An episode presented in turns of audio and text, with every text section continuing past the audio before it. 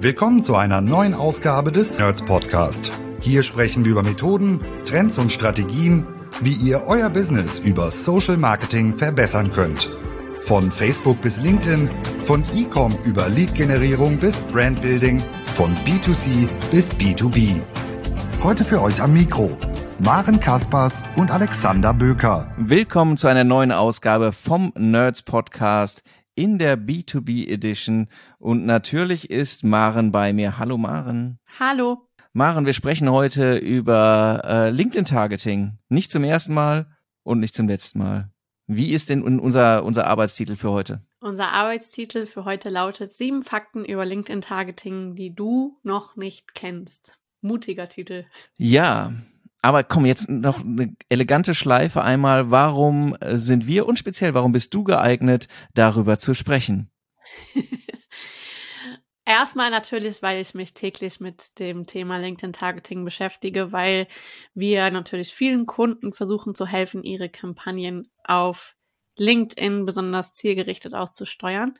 Der Fakt aber, auf den Alexander anspielt, ist ähm, eigentlich der, dass gemeinsam mit meiner Kollegin Britta ich aktuell das LinkedIn Certified Marketing Expert Program von LinkedIn durchlaufen darf. Wir befinden uns gerade am Ende und in diesem Rahmen habe ich ganz viel über LinkedIn gelernt, was ich vorher tatsächlich noch nicht wusste. Und es ist wirklich für mich auch sehr spannend, weil ich bin ja jetzt tatsächlich seit vielen Jahren, vier, fünf, sechs Jahren schon sehr aktiv auf LinkedIn im organischen, aber auch im Paid-Bereich und meine immer von mir sagen zu können, dass ich fast alles schon gesehen habe und auch fast alles schon ausprobiert habe. Und trotzdem konnte ich in den letzten Monaten in den Sessions, die uns äh, angeboten wurden, tatsächlich noch einiges lernen. Das LinkedIn Certified Marketing Expert Program, ich mache jetzt an der Stelle mal einen ganz kurzen Exkurs dazu, ist ein ganz neues Programm von LinkedIn, in dem bestimmte LinkedIn-ExpertInnen fortgebildet werden von LinkedIn. Also nachdem man die äh, drei LinkedIn-Zertifizierungen abgeschlossen hat und bestimmte Webinare besucht hat, kann man sich auf dieses Programm bewerben. Und wenn man dann dort aufgenommen wird, dann bekommt man Trainingssessions von LinkedIn Mitarbeitern zu ganz vielen verschiedenen Themen, sowas wie Präsentationstechniken, Didaktik, aber auch ganz viel zum Thema, wie funktioniert der LinkedIn Campaign Manager und ähm, ja, wie, wofür sind eigentlich die ganzen Funktionalitäten, die wir dort im Campaign Manager finden. Eine Sache, die mich ähm, tatsächlich geflasht hat oder eine Sache, die für mich nochmal irgendwie ein Eye-Opener war, war der Fakt, dass die Geburtsstrategie Automated Delivery ähm, manchmal tatsächlich sehr viel Sinn macht. ähm, Alexander lacht. äh, warum lacht Alexander?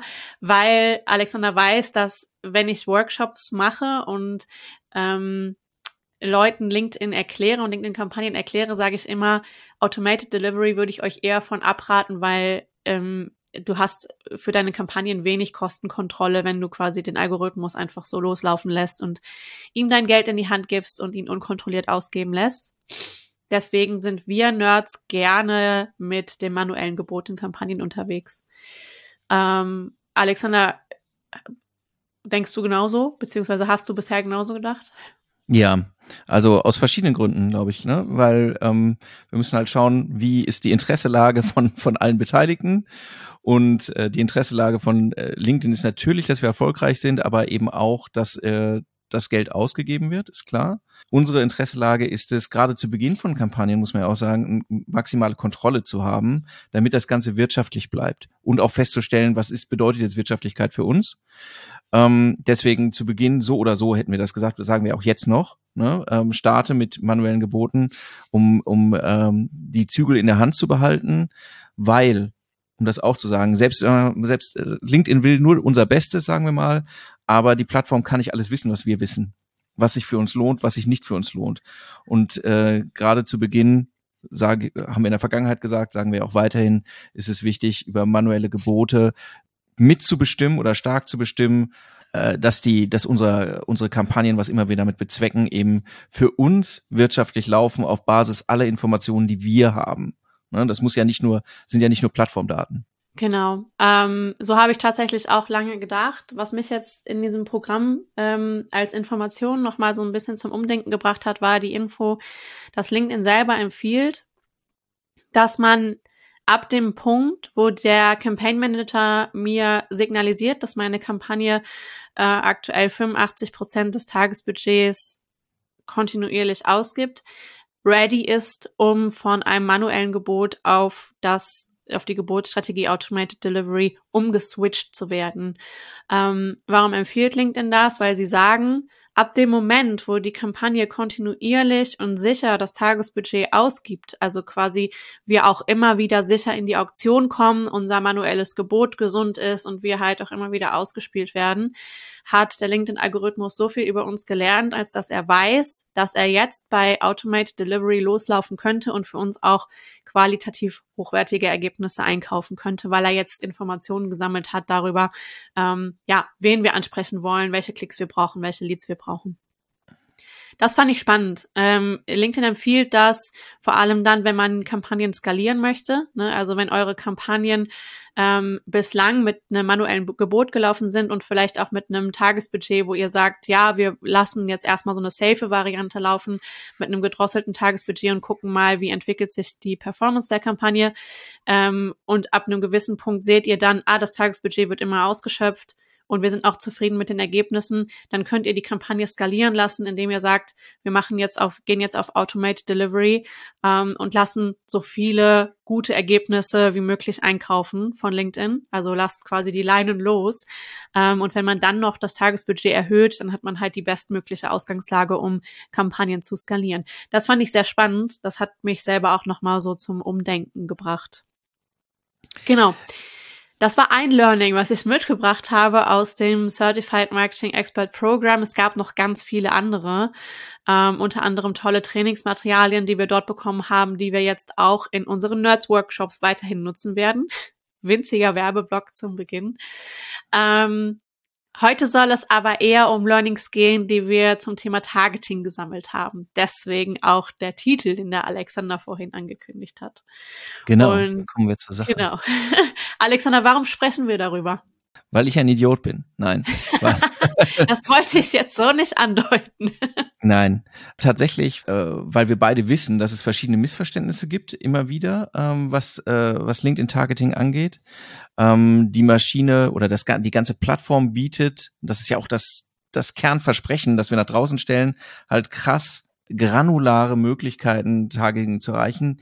Aber zum einen, es ist weiterhin mit einer, es ist eine, gibt eine gewisse Unschärfe, von der man wissen muss, und es gibt Missverständnisse da drin, die ganz offensichtlich sind und manche, die nicht offensichtlich sind. So und über ein paar davon, ich hatte dich auch nochmal angesprochen, weil äh, ich sollte schlaftrunken nicht schreiben. Zum Beispiel jetzt der der Aspekt eben, hey, was bedeutet eigentlich das Entry Level? Ne? Alexander Blöd fragt nochmal nach, oder ist dir bewusst, äh, was alles nicht dazu gehört oder was dazu gehört?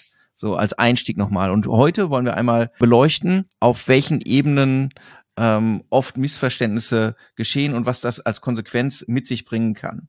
Ne? Genau. Wer von euch in dieser Folge gerne auch ein bisschen interaktiv sein möchte und nicht nur zuhören will, der kann sich ja mal Stift und Papier vor sich legen und dann bei äh, jedem der sieben Fakten, den wir rausholen, für sich selber einmal definieren, was glaubst du denn, was tatsächlich dahinter steckt.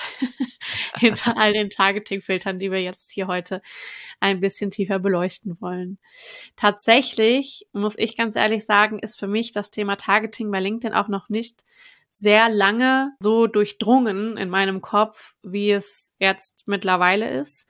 Ich habe äh, lange gebraucht, um zu verstehen, wo denn diese ganzen Targeting-Filter eigentlich herkommen und wo sie ihre Informationen herziehen. Habe mich sehr viel damit beschäftigt, was ist eigentlich die Datengrundlage für die verschiedenen Filter. Und sich das zu verdeutlichen, ist ganz, ganz wichtig, habe ich festgestellt, weil dieses Wissen relativiert tatsächlich den ein oder anderen Filter immer mal wieder und erklärt mitunter auch, warum zum Beispiel die eine Targeting-Filter-Variante in einer Kampagne schlechter performt als die andere. Also beispielsweise Fähigkeiten-Targeting versus Interessen-Targeting. Woher kommt der Unterschied in der Performance? Ganz stark, kleiner äh, Sneak Peek vorweg, ganz stark kommt der Unterschied daher, dass beide Targeting-Filter einfach unterschiedliche Datengrundlagen haben. Und genau, über diese Themen wollen wir heute sprechen und ein wenig unseres, unser Wissen, das wir in den letzten Jahren gesammelt haben, mit euch teilen, damit ihr es dann in den nächsten Kampagnen direkt anwenden könnt. Genau, starten wir mal, Alexander, mit dem Thema, das du gerade schon angesprochen hast. Genau. Fang nochmal an. Ähm, ja, stellen wir die Frage äh, oder stellen wir ein häufiges, eine häufige Anwendung ähm, einmal vor. Hey, unsere Kampagnen sollen ähm, sollen ja eigentlich nur erfahrene oder oder qualifizierte Mitarbeiter erreichen. Wir arbeiten mit Ausschlüssen. Was schließen wir als erstes aus? Das Entry Level. So. Oder? Passiert.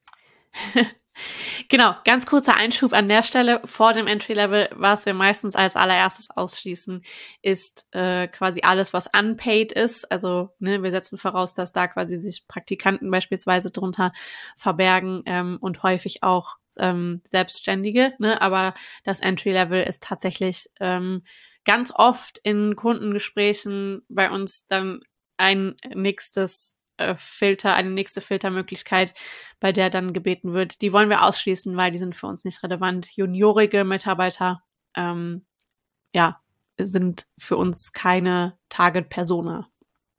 Und wo liegt jetzt der, und jetzt müssen wir halt uns mal angucken, trifft Entry wirklich nur Entry Level oder, oder Einstiegslevel und äh, Spoiler, nein. Warum ist das nicht so? ähm, Maren, worauf beruht das denn? Genau. Äh, Im Prinzip ist es ganz logisch. Äh, LinkedIn muss die Information, ob äh, welches Senioritätslevel ich habe oder der Alexander hat ja irgendwo herbekommen. Und wir geben diese Informationen ja nicht an LinkedIn. Also wir melden uns nicht bei LinkedIn an und klicken irgendwo, ich bin Entry Level oder ähm, ab dem Moment, wo ich einen bestimmten Status erreicht habe, klicke ich dann an, ich bin Senior Level, sondern LinkedIn holt sich diese Informationen aus unserem LinkedIn-Profil. Ähm, besonders einfach hat es LinkedIn natürlich, wenn wir einen Jobtitel haben, der mit dem Senioritätslevel kombiniert ist, also Junior Marketing Manager beispielsweise oder Senior Marketing Manager, dann ist es für LinkedIn sehr, sehr einfach zu sagen, ich sortiere die Person in diese oder in diese Schublade. Wenn wir diese Information aber nicht im Titel tragen, dann muss LinkedIn halt ein anderes Muster finden, nachdem die ähm, die äh, Jobtitel in so Senioritätslevel gepackt werden. Und was LinkedIn nicht tut und was ein häufiger ähm, eine häufige Fehlannahme ist, dass LinkedIn die Jahre der Berufserfahrung, die wir in unserem LinkedIn-Profil haben, kombiniert mit dem Jobtitel und dann daraus kombiniert, wie hoch ist unser Senioritätslevel. Das passiert tatsächlich nicht. ähm, das heißt, LinkedIn zieht sich die Information, welche Seniorität wir haben, einfach aus unserem Jobtitel und matcht den dann halt quasi mit einem Senioritätslevel, in das wir passen könnten. Und wenn wir nicht den Senior vor unserem ähm, Jobtitel stehen haben, dann landen wir als reiner Marketing Manager häufig auch in der Kategorie Entry. Und das ist halt, das ist krass, wenn man, wenn man, wenn man nicht dran denkt, weil das bedeuten kann, dass auch extrem hochqualifizierte Positionen, die einfach, äh, wo, wo, wo man keinen Senior annimmt, ja, äh, plötzlich einsortiert werden, beziehungsweise ausgeschlossen werden in der Fehlannahme. Das Beispiel, das ich gesehen habe, Data Scientist. Es gibt, also ein Junior Data Scientist habe ich noch nicht gesehen, ja. Das sind alles hochqualifizierte Personen. Ähm, da würde niemand annehmen, ähm, äh, Opla Entry Ne? Das ist äh, und äh, das muss man sich einmal bewusst machen, welchen welchen krassen Schnitt man in sein Targeting ähm, einbringt, wenn man sagt, wenn man das als einziges Kriterium, ja, ähm, äh, nochmal hinterlegt und sagt, okay, hier schließe ich die Tür hinter mir, dann äh, dann fallen schon ganz schön viele raus, von denen ich das eigentlich nicht annehme. Genau. Was empfehlen wir, damit das nicht passiert? Ähm, ist eigentlich logisch, ne? Also versucht mal im ersten Schritt das Entry-Level noch im Targeting mit drin zu behalten und dann ganz kritisch die Demographics im Auge zu behalten, um verfolgen zu können, wen erreichen wir denn jetzt hier tatsächlich mit unserer Targeting-Variante und dann die juniorigen Jobtitel versuchen weiter auszuschließen. Genau. Ein erster Punkt. Sind wir durch, oder? Ich würde sagen, ja, das war auf jeden Fall ein erster spannender Einstieg. Das zweite Missverständnis, über das wir sprechen, ist ja ein Jobtitel auf LinkedIn beschreibt tatsächlich einen Job. Ne? Oder ein Jobtitel ist gleich ein Jobtitel. Das ist nicht richtig. Was ist, ist denn richtig? richtig? Genau, was resultiert daraus, ist auch eher so ein bisschen die Frage. Ne? Es resultiert häufig, aus dieser Annahme resultiert häufig, dass ähm, wir im Jobtitel-Targeting versuchen, sehr, sehr akribisch Tausende von verschiedenen Jobtiteln zusammenzutragen, um ja bestmöglich alle Varianten von Jobtiteln, die diese eine Persona tragen könnte, und es gibt ja heutzutage echt wahnsinnig viele Jobtitel, ähm, irgendwie in unserem Targeting zu vereinen. Ähm, die Good News ist, viel dieser Arbeit könnt ihr euch sparen, denn es gibt äh, sogenannte, Alexander, wie hast du sie gerade genannt, Super Jobtitel? Super Titles. Super Titles, so, genau. Es gibt diese sogenannten Super Titles. Äh, wenn ich ähm, spreche, dann nenne ich sie immer stümperhaft generalistische Jobtitel. Also Jobtitel, die im Prinzip ein ganzes Cluster beinhalten. Ähm, um das ein bisschen weniger abstrakt zu machen, es gibt beispielsweise den Marketing Manager unter dem Jobtitel oder dem Supertitel Marketing Manager würde LinkedIn ganz viele verschiedene Jobtitel zusammenfassen, wie zum Beispiel den Marketing Assistant, aber auch den Senior Marketing Manager oder den Head of Marketing. Ähm, das macht es vielleicht ein bisschen klarer. Also es gibt in jedem Berufsbereich diese sogenannten Supertitles und wenn man die quasi im Targeting mit drin hat, dann hat man das, ähm, das große Feld dieses Berufstitels eigentlich immer schon mit drin.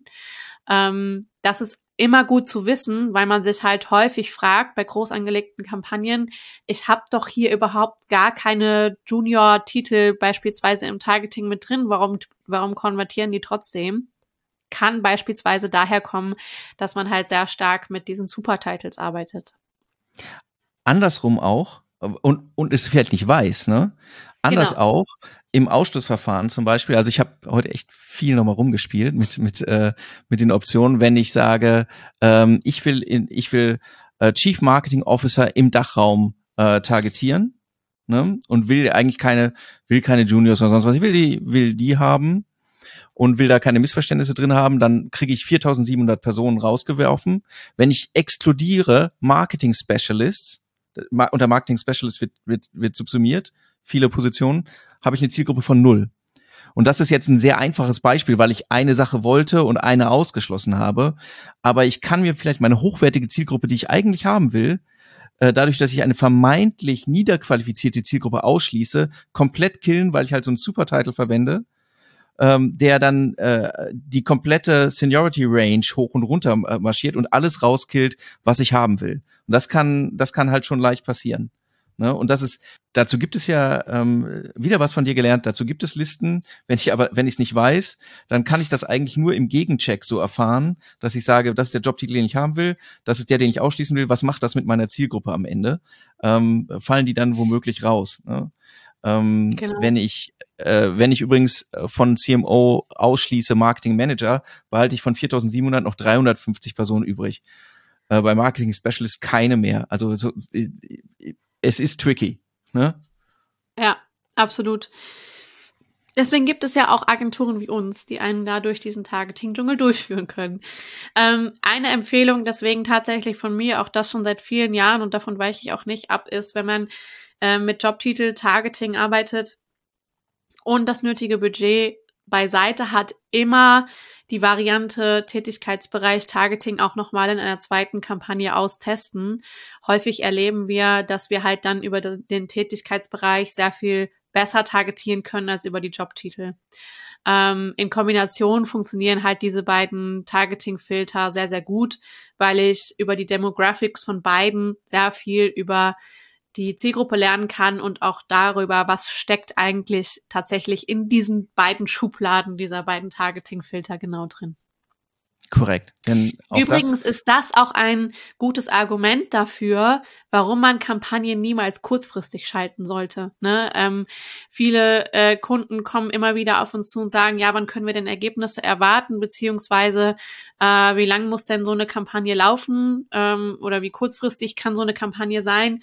Unsere Antwort ist immer, Wir, äh, wir plädieren für ein Always-On-Kampagnen-Setup, möglichst lange Laufzeiten, ähm, damit wir halt eine, eine größtmögliche Sichtbarkeit, Sichtbarkeit und Durchdringung innerhalb der Zielgruppe gewährleisten können. Aber auch für das Thema Targeting ist eine längere Laufzeit immer optimaler, weil je länger eine Kampagne läuft und je mehr Zeit wir haben, desto mehr Ergebnisse bekommen wir in den Demographics, desto mehr lernen wir über die Zusammensetzung der Zielgruppe und diese Zielgruppen, die ich mir in Always-On-Kampagnen zusammenbasteln kann, indem ich kontinuierlich mit Exclusion arbeite, bestimmte Jobtitel ausschließe ähm, und mir ganz bewusst darüber bin, wen ich jetzt hier eigentlich erreiche, die sind so wahnsinnig wertvoll, ne? weil diese Informationen, die sammle ich halt nicht in zwei Wochen, sondern da, wenn die Kampagne vier, fünf, sechs, sieben Monate läuft, sammle ich halt immer mehr Informationen und die Zielgruppen werden halt geschärft und das ist wirklich sehr wertvoll. Völlig richtig. Ne? Also alle, das sagen wir grundsätzlich immer, es braucht Zeit und man lernt mit der Zeit sehr, sehr viel mehr.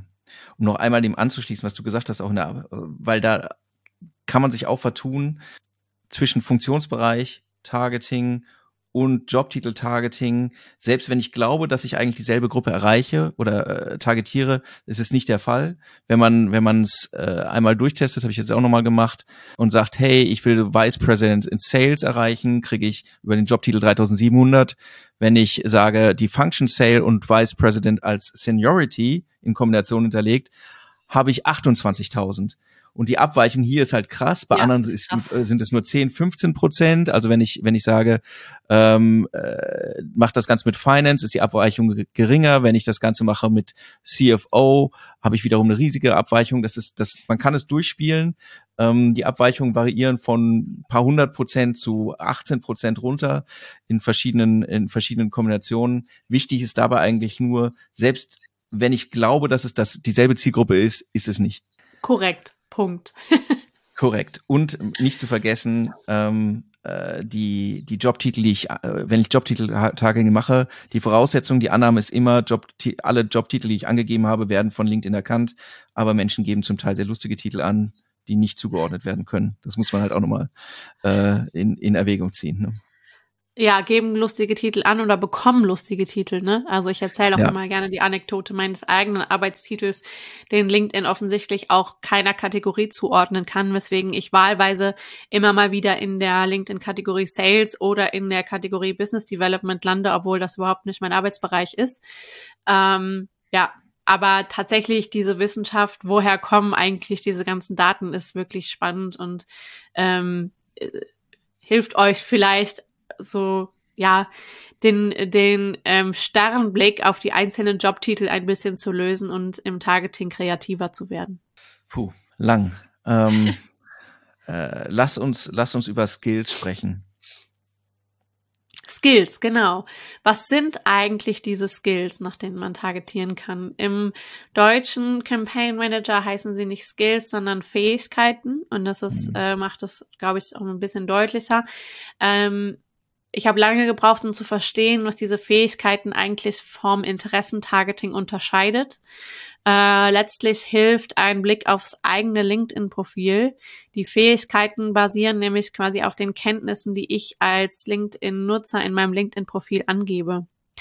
Und du selber als derjenige, der jetzt hier gerade zuhört, kann ja, kannst ja mal für dich selber bewerten, wann hast du deine Kenntnisse auf dem LinkedIn-Profil das letzte Mal bearbeitet bzw. aktualisiert. Alexander, wann war das bei dir? Oh, die Verbindung wird schlecht machen. Ähm, aber ähm, das ist, ich, es ist, es ist länger her, denke ich. Ich mache gerade mal einen Live-Test bei Alexander. Derjenige, der gerade zuhört Nein. und vorm Rechner sitzt, kann das ja auch machen. Alle mal auf das LinkedIn-Profil von Alexander Böker. Ist ganz einfach zu finden. Schauen wir uns mal seine Kenntnisse an, die er auf seinem Profil hier angegeben hat. Wir sehen ganz oben LinkedIn Advertising, da würde ich einen Haken hintermachen. Wir sehen B2B Marketing Strategy, würde ich auch einen Haken hintermachen. Und Danke. Business Development, das sind so die Top drei. Und danach kommen dann noch ganz viele andere. Da ist unter anderem sowas drin wie Project Projektmanagement, Public Speaking, Journalismus, Microsoft Office, Microsoft Excel. Ähm, also Krass. Kenntnisse, wo ich sagen würde, das sind auch so ein bisschen Karteileichen. Und yes. warum sage ich das?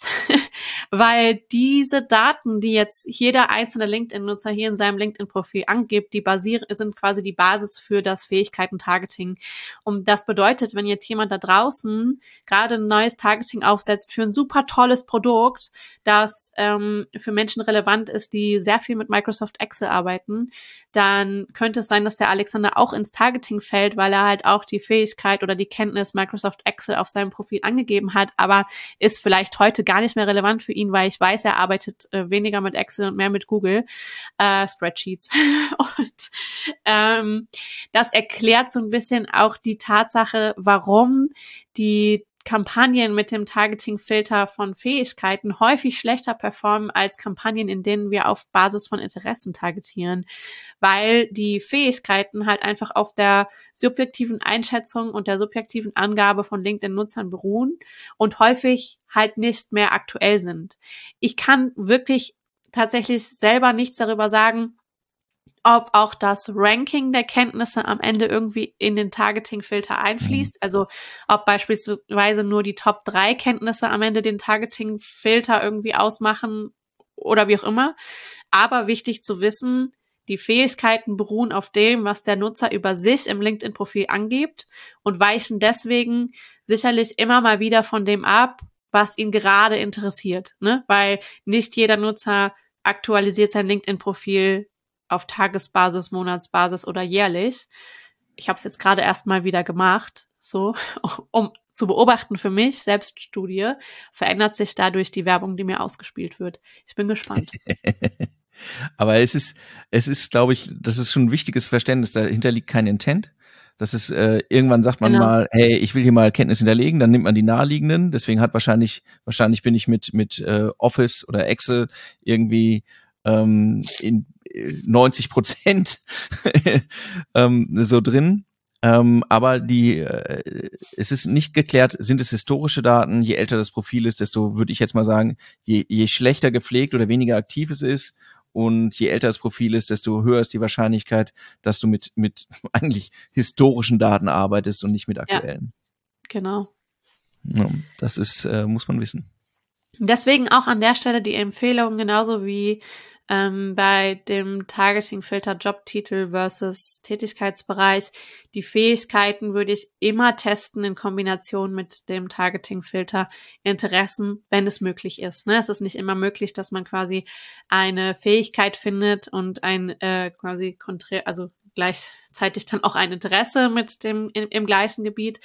Ähm, wenn es aber möglich ist, dann würde ich das immer tun. Ne? Also beispielsweise Fähigkeit Cybersecurity ähm, versus Interesse Cybersecurity ähm, immer parallel testen und dann ganz genau beobachten auch, ähm, wen kriege ich da eigentlich raus? Also welche Leads konvertieren, was sind das für Menschen, wie verhalten die sich, ne? So im auf Basis von äh, welche Senioritätslevel haben die am Ende, was für Firmen kommen dabei raus, was für Jobtitel haben die tatsächlich auch. Ähm, denn das ist ja auch was, was wir ähm, als Performance Manager uns immer wieder verdeutlichen müssen. Ähm, Menschen wechseln ihre Jobs, machen Quereinstiege, wechseln von Branche zu Branche und so kann es ja durchaus passieren, dass halt Angaben in, äh, im LinkedIn-Profil nicht mehr aktuell sind. Ähm, und man deswegen halt zum Beispiel in einen Fähigkeitsfilter reinfällt, der einen überhaupt nicht mehr interessiert oder tangiert. Ähm, und die Interessen, also der Interessenfilter, äh, der basiert nochmal auf anderen Daten, sprechen wir auch gleich nochmal drüber, kann wirklich aktueller sein. Da kommen wir äh, doch gleich zum zu dem Filter Interessen nach dem kurzen Zwischenspiel über eine weitere von diesen gefährlichen äh, Targeting-Optionen, weil die auf Annahmen von oder weil, weil äh, LinkedIn anders damit umgeht, als man das annehmen würde mit dem Thema Berufserfahrung. Wie viel Berufserfahrung hast du, Maren? Ich? Ja. Puh. Warte mal, ich, ich mach mal kurz ein Experiment live. oh mein Gott. Also, ich habe mein Studium beendet im Jahre, oh Gott, äh, 2012, glaube ich. 2012, das ist jetzt vor elf Jahren. Seitdem bin ich in fester Anstellung. Äh, das würde ich alles als Berufserfahrung zählen, auch wenn da ein Volontariat dabei gewesen ist. Ähm, elf Jahre würde ich sagen. So, jetzt muss ich mal gerade gucken, was würde. Ich kann jetzt leider nicht, also LinkedIn hat mir kein Badge gegeben, aber ich könnte theoretisch jetzt. Ja, wenn ich jetzt zusammenzähle, dann habe ich jetzt hier zwei Jahre, acht Monate, drei Jahre, neun Monate, vier Jahre und fünf Jahre, fünfeinhalb, sechs, acht, neun, elf, fünfzehn. Wow. 15 Jahre. Sieb 17 Jahre komme ich, wenn ich das alles, was in meinem LinkedIn-Profil, also ja, wenn ich das alles zusammenzähle. Okay. wenn ich dann jetzt zurückrechne, dann muss, dann bin ich, ähm, muss ich berufstätig sein, seit ich 17 bin. Knapp. Ähm, es kommt ein bisschen daher, dass ich dort auch eingetragen habe, was ich zum Beispiel an ähm, Jobs schon während der Schule gemacht habe und meine Praktikumszeiten, die ich während dem Studium gemacht habe, stehen auch mit in meinem LinkedIn-Profil. Und das ist auch so ein bisschen die Krux an dem Targeting-Filter Berufserfahrung, dass LinkedIn halt alles das, was im LinkedIn-Profil vermerkt ist, als Berufserfahrung zählt. Und jemand, der 17 Jahre Berufserfahrung hat, äh, tatsächlich dann aber eigentlich nur elf Jahre Berufserfahrung in einer Festanstellung hat und ähm, äh, die Jahre davor beispielsweise Praktikanten oder Ausbildungsjahre gewesen sind. Ähm, natürlich ist das auch Berufserfahrung. Ich will da keinem auf die Füße treten, der jetzt gerade zuhört und beispielsweise Student ist und nebenher schon arbeitet. Natürlich sammelt ihr Berufserfahrung. Aber es ist wichtig zu wissen, weil häufig denken wir ja, wenn wir diesen Filter mit anwenden, dass wir über diese Berufserfahrung eine gewisse Seniorität herausfiltern. Und das muss nicht unbedingt so sein. Ne? Das, also ja. deswegen verwende ich beispielsweise diesen Filter Jahre Berufserfahrung eigentlich gar nicht, weil ich immer denke, das ist sowas von schwammig, ja. dass ich das für mich gar nicht so richtig vertreten kann, den zu benutzen. es ist ja auch wirklich, ne, erst die, die Datengrundlage ist schlecht und dann ist wirklich die Frage, äh, ist überhaupt eine, ist etwas vorstellbar, also ein, ein, ein Szenario vorstellbar, in dem ähm, diese Jahr, angenommene Jahreszahl äh, einen Vorteil bieten würde gegenüber einem Targeting auf Seniorität.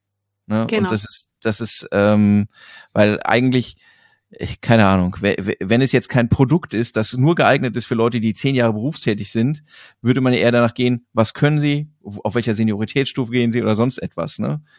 Wer immer das Produkt hat, das wirklich ja. erst nur für Leute qualifiziert ist, die ab, ähm, ab zehn Jahre Berufserfahrung, ähm, davon würde ich gerne erfahren. Ja, ist korrekt. Das würde mich auch mal interessieren. Ja, ähm. genau. Also tatsächlich, also ein praktischer Tipp für alle Performance Manager, die da draußen sitzen. Ähm, ich, man kann wirklich ohne schlechtes Gewissen eigentlich diesen Targeting-Filter so ein bisschen überspringen. Erzählt mir aber gerne, äh, wo ihr ihn mal ähm, erfolgreich genutzt habt. Oh Würde ja. mich interessieren, ja. Ansonsten finde ich es ehrlich gesagt immer gut, wenn man sagen kann, bestimmte Targeting-Optionen kannst du direkt vergessen, weil es gibt so viele und das System ist komplex und selbst mit, mit denen, die, von denen wir sagen, arbeite damit, musst du ja, musst du ja testen. Also äh, genauso wie wir sagen, irgendwie Geschlecht irrelevant, nutze es nicht und sowas da, ne? Ähm, angenommenes Alter, egal. So, das ist ja ähm, alles, was wegfällt, finde ich erstmal hilfreich. Das ist korrekt, ja. Ich habe vorhin, bevor wir äh, hier zusammengesessen haben, äh, an einem kleinen Video gearbeitet, auch zum Thema Targeting. Und ähm, in der Vorbereitung dessen habe ich mich nochmal in den Campaign Manager reingesetzt und habe versucht zusammenzuzählen, wie viele Targeting-Filter-Varianten gibt es eigentlich. Und bei 200 habe ich aufgehört zu zählen. Also wie viele Datenpunkte gibt es, die ich auswählen kann. Ähm, da habe ich aufgehört dann irgendwann, weil es gibt so viele Möglichkeiten, nach denen ich ähm, meine Zielgruppe einschränken kann, dass es wirklich hilfreich ist, finde ich, wenn man weiß, okay, diesen einen, den kann ich, äh, kann ich getrost beiseite lassen. Korrekt. Und das sind ja nur die einzelnen, dann geht's ja eigentlich geht's ja immer um äh, Dinge in Kombination. Und genau. dann äh, wird, die, wird, die, wird die Zahl ganz, ganz furchtbar. Korrekt. das ist richtig. Ähm, genau. Lass uns doch genau. jetzt mal über einen anderen Targeting-Filter sprechen. Ich erinnere mich noch, als das aufgekommen ist, es war so ein Wow-Moment, weil ähm, Wow ist LinkedIn später mit im Vergleich zu anderen Plattformen, aber auch wow, äh, spannende Option, äh, weil es ein Filter ist, der tatsächlich mal auf auf äh, eigentlich ja implizit gesammelten Daten äh, beruht, aber deswegen vielleicht stärker ist als andere. Dann sprechen wir nämlich äh, kurzer Trommelwirbel über Interessentargeting. Genau, Interessentargeting. Ähm, ich habe letzte Woche in einem LinkedIn-Workshop gesessen und ähm, da haben wir auch über das Thema Interessentargeting gesprochen und ich habe eingeleitet mit mein persönliches Highlight im LinkedIn Campaign Manager. Ähm, und vor allem ist es deswegen ein Highlight, weil alle anderen Plattformen irgendwie an Interessenfiltern verlieren und LinkedIn gewinnt stetig dazu. ähm, und das ist toll. Äh, woran liegt das? Alexander, dass wir bei LinkedIn zunehmend stärker auf Interessenbasis äh, targetieren können, während andere äh, Plattformen wie beispielsweise Meta an ähm, Interessensfiltermöglichkeiten verlieren. Also grundsätzlich bewegen sich, glaube ich, die Plattformen da äh, in fast entgegengesetzte Richtung, dass ich bei Meta in, äh, in eine krasse Konsolidierung, Konsolidierung komme, ähm, wo Meta sagt, ähm, sag mir, sag mir, was du, was du bewerben willst und den Rest mache ich. Ne, in zunehmendem Maße. Die, die granularen Filter fallen zunehmend weg, unter anderem natürlich auch durch die Problematik ähm, der Datenerhebung über iOS und so weiter. Großes, kompliziertes Feld, machen wir jetzt nicht auf. Ähm, LinkedIn hat kleine angefangen, muss man ja sagen. Ich glaube mit 246 äh, Interessen, als es gestartet ist, oder 247 und ähm, baut eigentlich aus. Und die Erfassung der Interessen funktioniert aber nicht komplett unähnlich. Äh, nämlich, ähm, äh, ich, ich wähle meine, anders als die Skills, wähle ich meine Interessen nicht aus, sondern ich demonstriere meine Interessen durch das, was ich tue. Genau, richtig. Und ähm, das ist spannend ähm, und zeigt auch so ein bisschen warum LinkedIn als Plattform sich immer stärker auch in Richtung Content-Plattform bewegt. Ne? Also ja. äh, letzte Woche hat mir auch jemand die Frage gestellt, Maren, wenn wir so eine Blackbox hätten, könntest du sagen, wo denn so die Reise mit LinkedIn hingeht und was ist so der wesentliche Unterschied zwischen LinkedIn und Xing? Und äh, ja, der wesentliche Unterschied zwischen LinkedIn und Xing ist ganz klar. Ähm, LinkedIn ist halt eine Plattform, die vor allem auch durch Content besticht und ähm, in der ich als Nutzer häufig einfach unterwegs bin, weil ich viel Content konsumieren kann, der für mich spannend ist und für mich relevant ist. Und natürlich stellt oder fördert LinkedIn die Produktion und auch den Konsum von Content auf der Plattform, weil LinkedIn da, äh, dadurch ganz viel über uns lernt. Also ähm, dadurch, dass ich viel äh, mit Content von der Britta Behrens zum Beispiel interagiere, weiß LinkedIn, dass ich mich für das Thema LinkedIn, ähm, LinkedIn-Algorithmus und Content im Allgemeinen interessiere. Ähm, und dadurch, dass der Alexander sich äh, auf LinkedIn sehr viel mit dem Thema Unternehmensführung beschäftigt, weiß LinkedIn, sich der Alexander besonders für das Thema Unternehmensführung interessiert. Und das sind dann halt Daten, die LinkedIn auch wieder sehr gut in Targeting-Filter verwandeln kann. Und ähm, ja, das ist also tatsächlich noch ein Pool, der bei LinkedIn noch nicht ausgeschöpft ist und der stetig ausgebaut wird. Es kommen stetig neue Interessen dazu. Zuletzt sind äh, ist ein sehr großer Pool an Produktinteressen dazu oh, gekommen, ja. was ich gigantisch finde. Ähm, also was auch immer äh, du für eine Software verkaufst, ich bin mir sicher, du findest bei LinkedIn mittlerweile einen Interessensfilter, der ähm, ja ein Interesse äh, dieser Software quasi targetieren lässt. Und das finde ich schon krass und auch cool, weil ähm, ja, es macht Targeting noch viel einfacher. Das, das Spannende und darauf, man muss auch, glaube ich mal, du hast es eben schon angesprochen, auf den Unterschied zu den Skills eingehen. Das eine ist, neben der Tatsache, dass das eine aktuellere Daten sind als das andere, ist das Kernproblem von allen Netzwerken dieser Art, dass ja nur wenige Leute Content produzieren und wenige Leute aktiv etwas tun. Konsumieren tun aber nahezu alle. Und, ähm, und beim Interessenfilter spielt halt der Konsum, auf was ich gehe, halt eine sehr große Rolle. Das heißt, du kannst dich nicht verstecken. Ähm, das, was du konsumiert, sagst, was, was dich interessiert. Und im Zusammenhang mit dem Produkt, also äh, hier die, das Thema Produktinteresse ist so Boom für mich immer noch. Wenn du, wenn du, ähm, wenn du das verwendest, auch wenn du ein gleichartiges Produkt hast und so weiter, ist ja schon echt crazy Möglichkeiten. Ne? Also wenn ja. man sagt, hier, du hast, du gehst auf eine, ähm, du nimmst das als Ziel, als Zielwert äh, für dich auf und dann schließt du natürlich sinnvollerweise alle Mitarbeiter von dem Anbieter der Software aus, weil die vermutlich alle dieses Interesse haben. Das wäre schon ganz smart. Aber ansonsten hast du halt schon fast von selbst coole Audiences gebildet. Ja, korrekt. Ja, jetzt haben wir schon sehr viel gelernt. Fünf von sieben Fakten haben wir schon durch. Ja. Zwei sind noch übrig und ich sage es jetzt hier an der Stelle als kleiner Teaser. Der letzte ist für mich der spannendste immer noch. Das ist ja Wahnsinn. Das ist ja raffiniert aus, aufgebaut hier ja? so. Man, man, muss praktisch bis zum Ende durchhören. Oh, wir sind auch gleich wieder bei den 45 Minuten. Das heißt, genau. wir haben unsere Sollzeit erreicht. Ab jetzt ist es Bonusprogramm. Wer jetzt noch da bleibt, auf eigene Gefahr, musste ich leider übrigens gestern beim Podcast mit der Britta auch schon sagen. so, ähm, wir können uns nicht kurz fassen. Lass uns trotzdem jetzt mal zum sechsten marschieren. Genau. Der sechste beschäftigt sich jetzt ähm, als einziger von all den Targeting-Filtern, über die wir heute sprechen, nicht mit den Daten einzelner LinkedIn-Nutzer, sondern mit äh, Unternehmensdaten. Und zwar sprechen wir jetzt hier an der Stelle einmal über den Branchenfilter von LinkedIn, ähm, der uns die Möglichkeit gibt, explizit bestimmte Branchen anzusprechen oder auch auszuschließen. Äh, Alexander, wo würde man den denn benutzen? Oh. Also, ähm, das Wichtigste dabei ist natürlich, ne, euer Unternehmen hat tatsächlich klar definiert, was, wo sind eure Zielkunden. Das gibt es im besten Fall halt auch runtergebrochen auf bestimmte Branchen. So, das würde uns schon ein sehr schönes Targeting einmal ermöglichen, dass wir sagen, hey, ihr arbeitet zum Beispiel euch oder eure Zielkunden sind immer im Bereich Manufacturing oder im Bereich Retail oder wo auch immer. Dann gibt es hier eigentlich schon ein sehr eine geile Möglichkeit, eine Eingrenzung vorzunehmen. So, selbst wenn es mehrere Branchen sind, auf die ihr gehen könnt, wäre es womöglich spannend, sie einzeln zu vertikalisieren, um eben dann ähm, spezifischen Content für einzelne Branchen auch auszuspielen. Das heißt letztlich, eure Lösung hilft mir jetzt zum Beispiel, ich bin im Handel unterwegs, dann könnte, könntet ihr halt mit der Message rausgehen, diese Lösung ist gut für alle, das wäre vergleichsweise unspezifisch oder ähm, oder ihr sagt, wie ähm, wie ihr im Handel von Lösung XY profitiert, ja.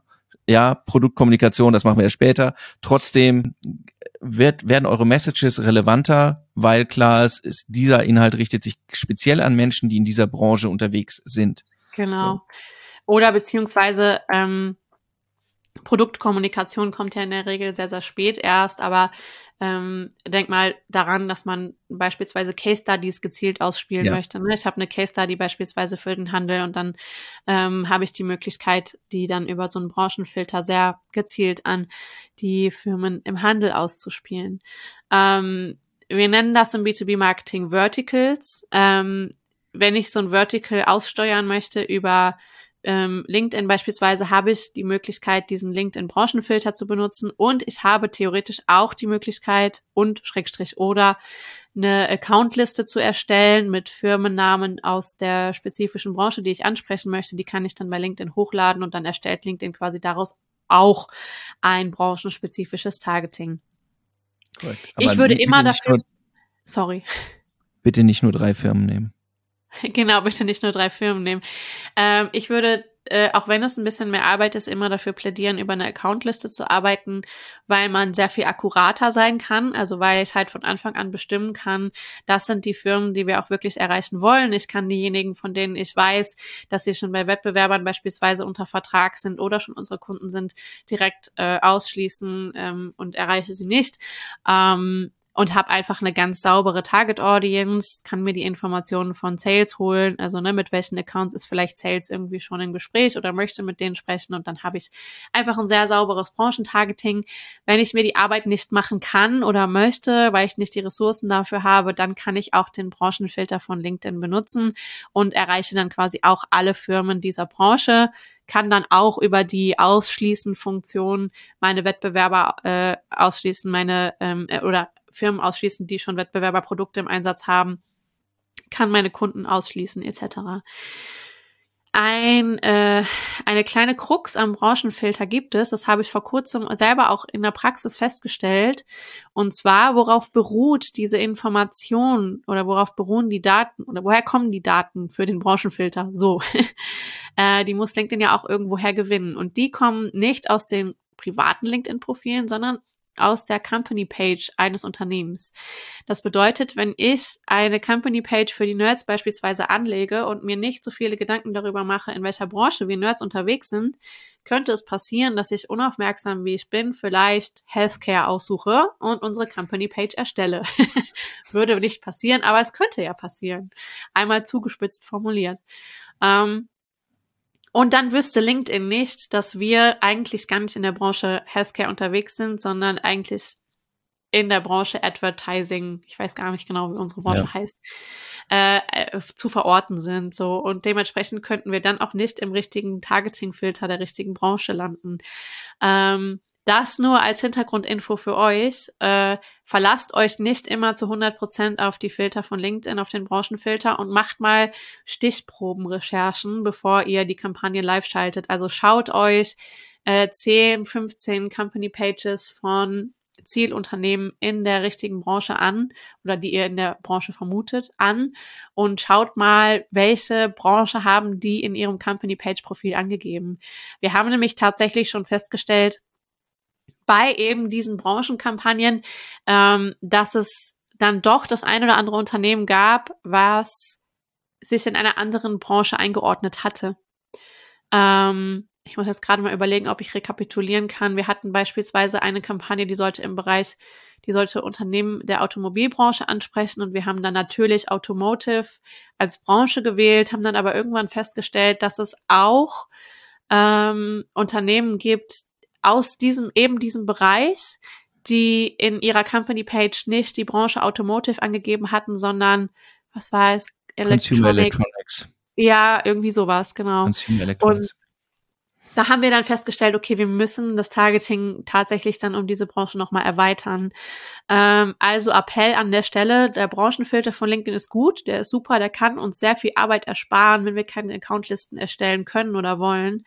Nichtsdestotrotz, Stichprobenrecherchen sind notwendig, damit wir halt einfach sicher gehen können, dass wir auch alle Firmen erreichen, die wir erreichen wollen.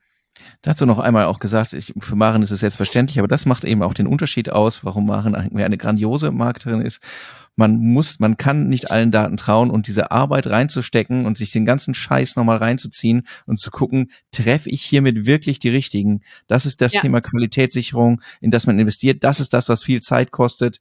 Das ist das, wo man wirklich dann viel Arbeit am Ende reinsteckt, um am Ende nicht Geld auszugeben, was nichts bringt. Korrekt. Und das, und das, der zweite Punkt, manche Firmen sind auch einfach deswegen falsch zugeordnet oder für euch falsch zugeordnet, weil es nicht anders geht, weil es Mischkonzerne sind, weil es Unternehmen sind, die diverse Dienstleistungen genau. oder Produkte produzieren und die deswegen nicht eindeutig zuzuordnen sind. Also es gibt keine Kategorie für sie oder es ist keine Kategorie oder sie haben sich für eine entschieden, die nicht passt. Das wäre zum Beispiel das Beispiel, was wir gerade hatten. Ne? Ähm, und dafür, davon gibt es eine ganze Reihe. Man muss bei diesen Filtern immer mit einer äh, gar nicht so kleinen Unschärfe rechnen. Ne? Korrekt. Weil man, dass man entweder False Positives drin hat, also Unternehmen, die man eigentlich nicht will, oder eben unver, äh, unbeabsichtigt Unternehmen ausschließt, die man anders reinholen muss. Und das ist die verdammte Arbeit am Ende. So. Genau. So, Trommelwirbel. Wäre so schön, wenn wir jetzt hier so einen Button hätten, wie andere Podcasts das immer haben und man könnte jetzt hier so die Trommelwirbelmusik einblenden. Ähm, unser letzter Fakt beschäftigt sich mit einem Filter, der ein, einen Namen trägt, bei dem ich immer schon nicht weiß, wie ich ihn aussprechen soll. Alexander, deine Bühne. du meinst Axiom? Ja. Ah, okay. dann, dann ist mein Part durch. Danke fürs Aussprechen. Axiomfilter. Was versteckt sich dahinter, Alexander? Ähm, ja, dahinter versteckt sich der, der große und spannende Bereich von Audiences. Ja, vorgefertigten Audiences, die nicht im Self-Service äh, einbuchbar sind. Axiom ist ein Drittanbieter, äh, übrigens auch auf anderen Plattformen aktiv, ja, und im, im Dienstleistungsbereich aktiv. Die generieren Audiences, die ähm, ihr nicht einfach über im Self-Service über die über die Targeting ähm, äh, Optionen, über die wir gerade die ganze Zeit gesprochen haben, ähm, einbuchen könnt. Also wie kriegt man die denn dann? Genau, die bekommt man, indem man äh, selber auch einen guten Draht zu LinkedIn hat. Also wenn ihr einen äh, LinkedIn-Ansprechpartner habt, mit dem ihr euch immer mal wieder über Kampagnen austauscht, dann sprecht ihn doch gerne mal auf diese Aktionfilter an. Das macht auf jeden Fall Sinn. Ähm, denn da gibt es äh, gerade für Zielgruppen, die man halt über Interessen und Kenntnisse nicht so gut eingrenzen kann, äh, immer mal wieder die ein oder andere Lösung, ähm, mit der man das mal ausprobieren kann. Ähm, ein Beispiel äh, aus unserer eigenen Erfahrung ist beispielsweise der Axiomfilter Mars Affluent hieß er, glaube ich, ne, den wir genutzt haben. Ja. Und zwar ging es in dieser Kampagne ähm, und in diesem Unternehmen darum, dass wir eine Zielgruppe ansprechen wollten, die ein bestimmtes Vermögen hat. Und ähm, wie ihr euch wahrscheinlich denken könnt, ist es relativ schwer mit Interessens- und Kenntnisfiltern oder auch mit äh, firmografischen oder demografischen Daten einzugrenzen. Eine Person, die Vermögen hat. Wie würde man das machen? Äh, man könnte jetzt halt auf Führungspositionen gehen etc., aber das ist ja dann auch immer sehr schwammig. Und deswegen haben wir quasi äh, mit LinkedIn zusammen dann diesen Mass Affluent Filter auf unsere Kampagnen gelegt, der ähm, Nutzer zusammenfasst, die ein, ja, wie gesagt, bestimmtes Vermögen beiseite liegen haben und äh, genau, es hat tatsächlich sogar ganz gut funktioniert. Ähm, das konnten wir messen auf der Basis der Leads, die reingekommen sind. Ne? Also ob die Leads Interesse hatten an dem Produkt, ja. was wir da versucht haben zu bewerben und das Interesse war da. Das heißt, daran haben wir schon gesehen, ja, der Filter funktioniert. Offensichtlich erreicht er die Menschen, die er erreichen soll.